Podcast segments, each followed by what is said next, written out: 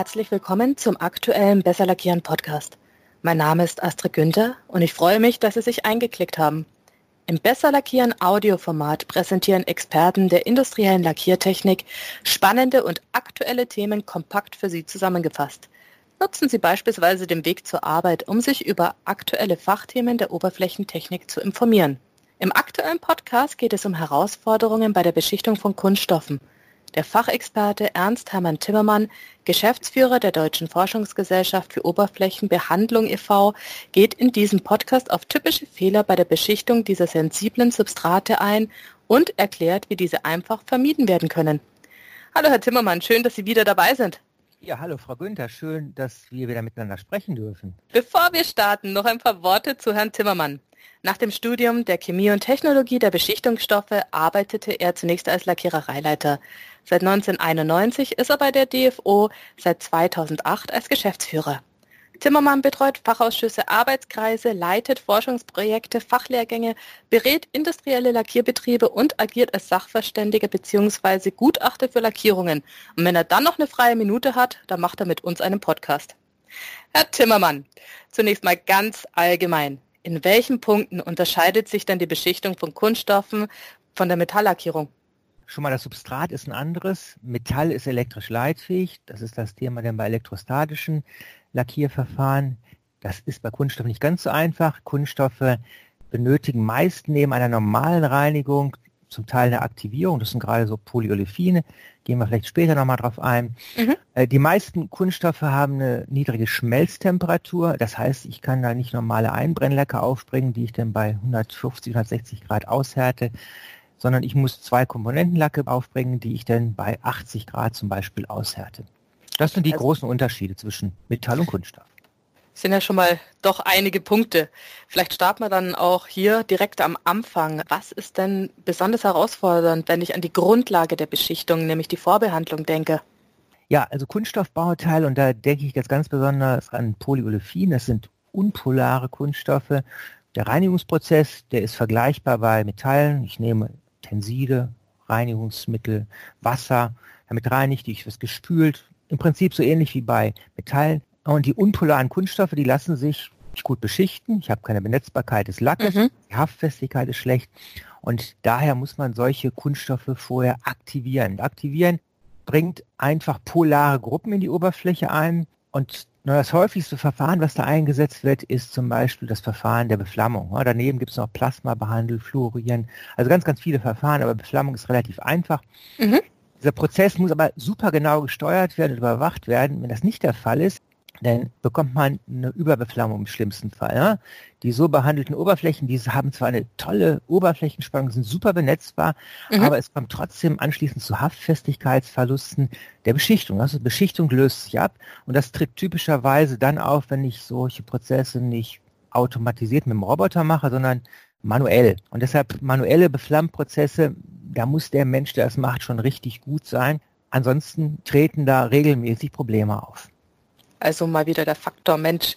Aber ich denke mal, es könnte auch beim automatisierten Prozess auftreten. Wenn es denn auftritt, wie kann denn ein Beschichter genau dieses Fehlerbild identifizieren? Ist das mit tiefergehenden Prüfmethoden verbunden oder gibt es hier vielleicht eine Quick and Dirty Prüfmethode? Ja klar, gibt es. ja, wir, haben, wir haben für alles die schnellen Lösungen. Es gibt im Prinzip zwei Extreme. Das eine ist zu stark beflammt und das andere ist zu wenig beflammt. Und wenn man die Beschichtung jetzt abzieht, und sie rückstandsfrei entfernen kann, dann kann man sagen, also Beflammprozess war nicht ausreichend.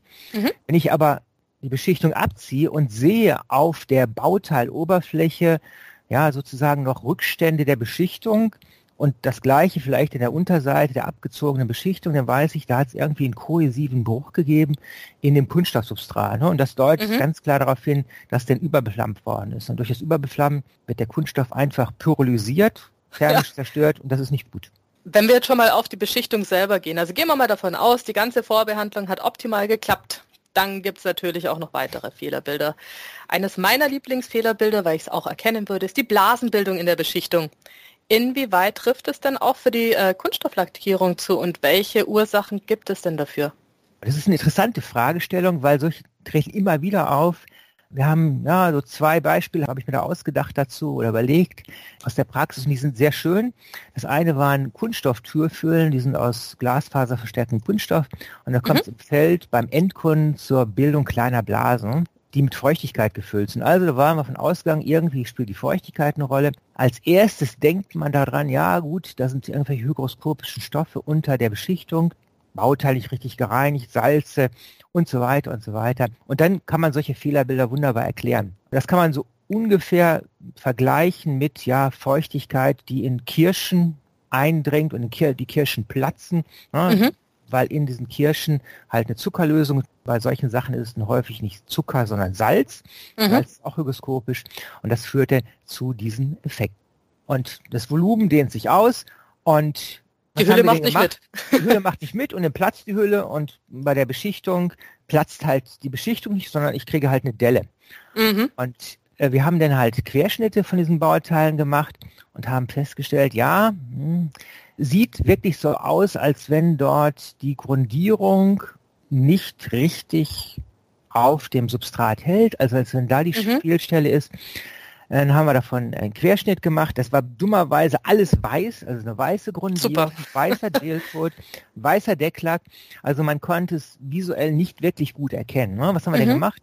Dann haben wir das Ganze ins Raster-Elektronenmikroskop gesteckt und haben dann einzelne Elemente rausgesucht, die nur in den einzelnen Beschichtungen vorhanden sind. Zum Beispiel Calcium, was nur in der Grundierung enthalten ist, Titandioxid, was nur im Decklack enthalten ist. Und so haben wir dann geschaut, wo liegt denn jetzt wohl die Bruchstelle und haben dann festgestellt, ja, die Bruchstelle liegt mitten in der Grundierung.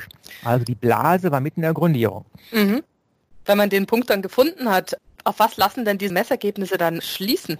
Genau, das sind immer die, die Fragen, äh, die man dann mit Beschichtern durchdiskutiert und man überlegt sich dann theoretische Möglichkeiten und sagt dem Beschichter, also Beschichter gibt im Grunde genommen drei Möglichkeiten. Möglichkeit eins, in der Grundierung sind Verunreinigungen drin. Mhm. Ne?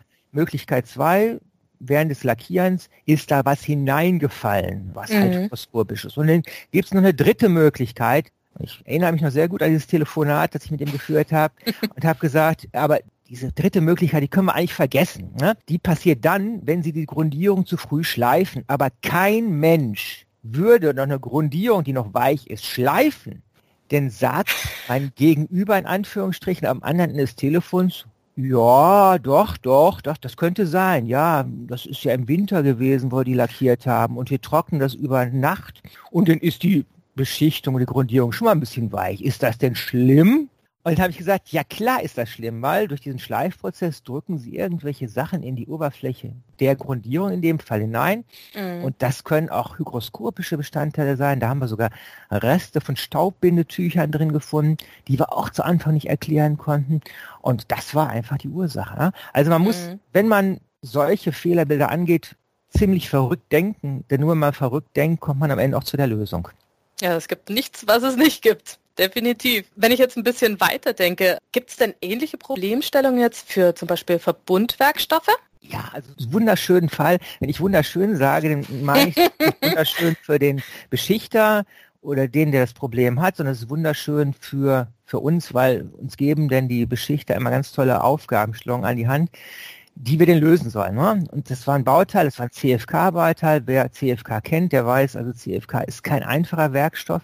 Mhm. Ich habe Oberflächenstruktur. Das heißt, ich komme mit einem Lackierprozess überhaupt nicht aus. Ich brauche viele Lackier- und Schleifprozesse, um halt eine super glatte Oberfläche zu bekommen. Es waren Musterbauteile, die sind nach Asien transportiert worden, hohe Luftfeuchtigkeit. Ja. Und bei der hohen Luftfeuchtigkeit sind plötzlich Blasen aufgetreten.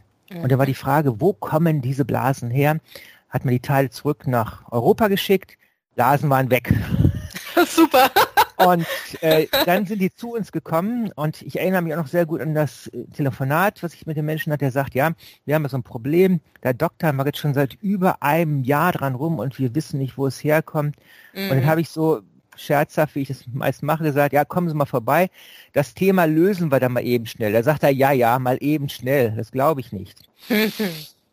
so, also kamen diese Leute mit den Bauteilen an. Der Hoffmann hat sich die Bauteile geschnappt, hat die Proben geschnitten und wir hatten die Vermutung, dass irgendwas drin ist.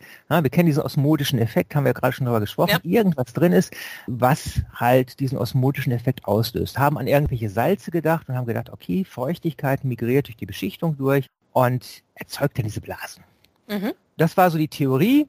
Jetzt müssen wir die Theorie noch beweisen. Und dann haben wir uns überlegt, wie machen wir das am besten? Haben die Probe nicht normal geschnitten, wie man das normal macht, so, so wie Scheibe Wurst abschneiden, sondern mhm. wir haben diese Wurst in Anführungsstrichen schräg geschnitten. Wenn wir sie schräg schneiden, ist die Wahrscheinlichkeit sehr, sehr groß, dass sie genau diesen Einschluss treffen. Mhm. Ja, weil sonst ist das schwierig, diesen Einschluss zu treffen. Und wir haben den auch getroffen und konnten nachweisen, ja, tatsächlich, da ist Natriumchlorid drin.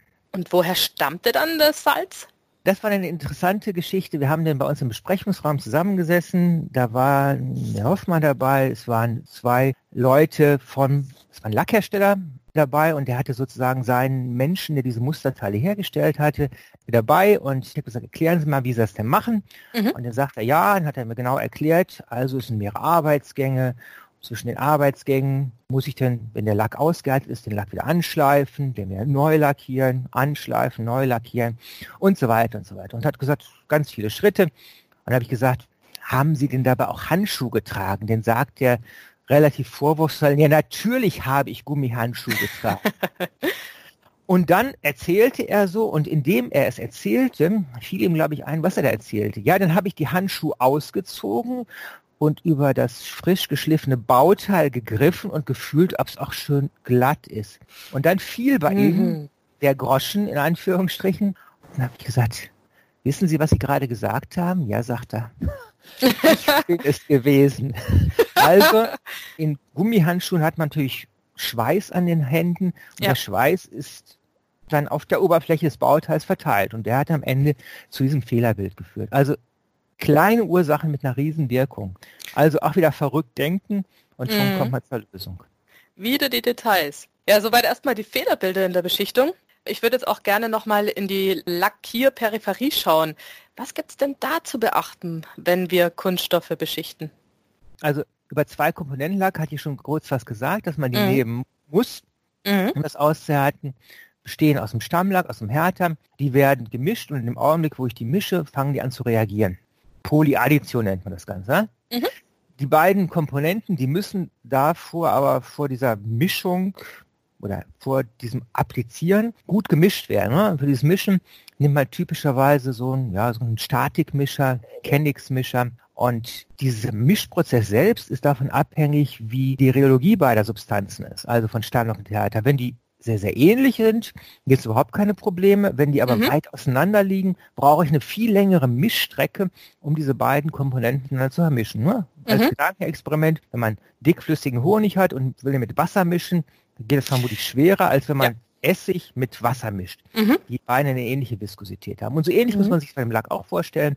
Und da können ganz tolle Fehlerbilder auftreten, wie zum Beispiel Glanzstellen, Fleckenbildung, mhm. Härterstippen und, und, und. Also ganz, ganz viele Ursachen können da auftreten, die alle mit diesem Mischproblem zu tun haben. Mhm. Da hätte ich noch eine Zwischenfrage und zwar legt man also letztendlich dann die Mischstrecke nach dem schlechtesten mischbaren System aus oder wie würde man da theoretisch vorgehen? An sich macht man das so, dass man sagt, ich stelle die Viskositäten von Stammlack und Härter auf eine ähnliche Viskosität ein. Von vornherein. Das typischerweise mal so eine so einen Lackierroboter hat, der sitzt oben in dem Roboterarm, ja, so eine Mischstrecke, die hat vielleicht 10 Zentimeter maximal mm. Länge, weil mehr Platz ist da nicht drin. Ja. Und da muss der ganze Mischprozess abgeschlossen werden. Also hat man einfach die vorgegebene Strecke und muss vorher schon das Denken anfangen und alles perfekt aufeinander einstimmen. Um jetzt die Problematik auch nochmal zu verdeutlichen, Sie haben doch mit Sicherheit noch ein Praxisbeispiel für uns, oder? Ja, ich habe ein super, super schönes wieder Praxisbeispiel. Warum ist das so schön? Weil das war ein Thema, da rief uns ein, ein, Kunde an und sagt, ja, wir beschichten Kunststoffbauteile und im Kondenswasser-Klimatest, da passiert was ganz komisches, da treten Flecken auf. Wir haben unsere Prozessabteilung schon gefragt und die hat darauf keine Antwort gefunden. Die haben gesagt, ja, die Dinger sehe ich, aber was es ist, wissen wir nicht. Den Lackhersteller mhm. haben wir gefragt, der hat gesagt, ja, was da ist, das sehen wir, aber was es ist, wissen wir auch nicht. Okay. So. Der Phantomfehler. ja, und dann haben wir überlegt, was, was könnte es denn sein? Was könnte es denn sein? Wir haben denn Querschnitt gemacht. Im mhm. Querschnitt konnten wir keinen Unterschied erkennen. Okay. Und wir haben es dann ins IR-Mikroskop getan und mhm. im IR-Mikroskop haben wir dann eine Messung durchgeführt und haben festgestellt, aha, wir finden dort an einer Stelle eine Substanz, die da eigentlich nicht hingehört, aber mhm. die es erklären würde, weil ich hatte eine Theorie, ich habe gesagt, ja, was könnte ich mir vorstellen, was kann da passieren im Kondenswasserklimatest? Hm? Wenn der Lack nicht richtig miteinander gemischt ist, dann habe ich überschüssiges Isocyanat, dieses überschüssige Isocyanat, das reagiert mit Wasser und bildet dann nicht ein Polymer, sondern es bildet Polyharnstoff. Okay. Dieser Polyharnstoff hat eine Spaltreaktion, findet da irgendwann mal statt. Da wird mhm. Kohlendioxid abgeschieden. Und dann habe ich gesagt, okay, das würde erklären, warum ich da so Strukturen sehe, die ich nicht messen kann, weil mhm. ganz, wenn ganz wenig Kohlendioxid da sich bildet, dann habe ich so kleine Erhebungen vielleicht, aber mir auch nicht. Ne? Und dann habe ich äh, unserem Labor gesagt, also hier ER-Mikroskop könnte das ja nachweisen. Mhm. Und dann haben die gesagt, ja, allein das, diese Stelle, das reicht uns noch nicht aus. Und dann habe ich gesagt, was kann man machen? Und dann haben die gesagt, ja, wir machen Folgendes, wir gehen einfach mal her und machen ein sogenanntes IR-Mapping. Das heißt, wir machen mhm. nicht nur an einer Stelle eine Messung, sondern an ganz, ganz vielen Stellen. Ne? Ja. Das waren 160 bis 200 IR-Spektren, okay. die wir da gemacht haben. Das war damals, als wir unser noch nicht aufgerüstetes IR-Mikroskop hatten, hat das zehn Stunden gedauert. Heute mhm. geht sowas in einer Stunde. Wahnsinn. Heute stickstoffgekühlt. damals war es luftgekühlt. Und das haben wir gemacht. Und siehe da, wir konnten dann feststellen, da wo diese Fehlstelle war, haben wir eine Erhöhung dieses Polyharnstoffsignals gehabt. Und im mhm. Umfeld ging das Ganze runter bis auf Null. Ne? Und damit war okay. relativ klar, dass es ein Mischungsproblem gegeben hat mhm. was zu diesem Effekt geführt hat. Und dann war bloß noch zu klären, ist das die Rheologie, die es verursacht oder ist es was anderes? Und dann haben wir gefragt, mhm. ist denn die Rheologie der Lacke? Und dann sagt die Jungs zu uns, ja, wissen wir eigentlich gar nicht. Wir müssen oh. zwar die Rheologie von dem Stammlack, aber von dem Härte messen wir nicht. Und dann haben die das nachgemessen und siehe da, die Rheologie, die Viskositäten, in dem Fall Auslaufzeiten, mhm. also Auslaufzeit in bestimmten Bereichen kann man korrelieren mit der tatsächlichen Viskosität, mhm. lag deutlich stärker auseinander, als das eigentlich erlaubt war. Und dadurch ist dieses Mischungsproblem aufgetreten. Mhm. Man hat denn die Rheologie angepasst und nachdem man die Rheologie angepasst hat, gab es ab dem Zeitpunkt keine Probleme mehr. Zum Schluss noch. Ja. Äh, den habe ich irgendwann mal so einen Vortrag gehalten und da war denn im Publikum jemand, der aus diesem Unternehmen kam und dann mhm. sagte mhm. er zu mir, Herr Timmermann, ist ja eine nette Geschichte. Das wird vermutlich irgendein kleiner Beschichter gewesen sein. Bei uns würde sowas nicht passieren. Unsere Prozessabteilung, die würde sowas locker herausfinden. Dann habe ich anschließend ihn zur Seite genommen nach dem Vortrag und habe gesagt, soll ich Ihnen sagen, wo das passiert ist? Jetzt sagen Sie nicht bei uns. Doch, sage ich bei Ihnen. Und Ihre Prozessabteilung konnte es nicht rausfinden. Ja, man sollte nicht vorschnell urteilen und genau wissen, nach was man sucht oder zumindest ganz kreative Ideen haben, wie Sie eben. Herr Zimmermann, schon sind wir wieder durch. Hat wieder unglaublich viel Spaß gemacht. Dankeschön. Vielen Dank auch, dass Sie Ihren wirklich reichen Erfahrungsschatz mit unseren Zuhörern geteilt haben. Mir verbleibt jetzt nur noch, mich fürs Anklicken und Zuhören zu bedanken. Schalten Sie auch nächstes Mal wieder ein, wenn der Besser Lackieren Podcast neue Fachthemen aus der industriellen Lackiertechnik für Sie bereithält.